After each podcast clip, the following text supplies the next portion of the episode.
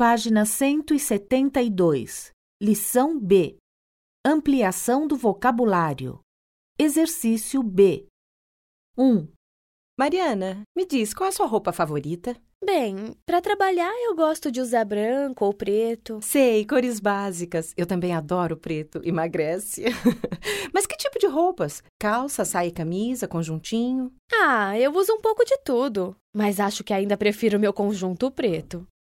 2. Pois não, posso ajudá-la? Eu quero ver uma roupa social para trabalhar. Sim, senhora.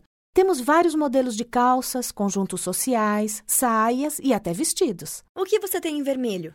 Temos este lindo vestido, chegou ontem. O que acha? Lindo! Vou experimentar.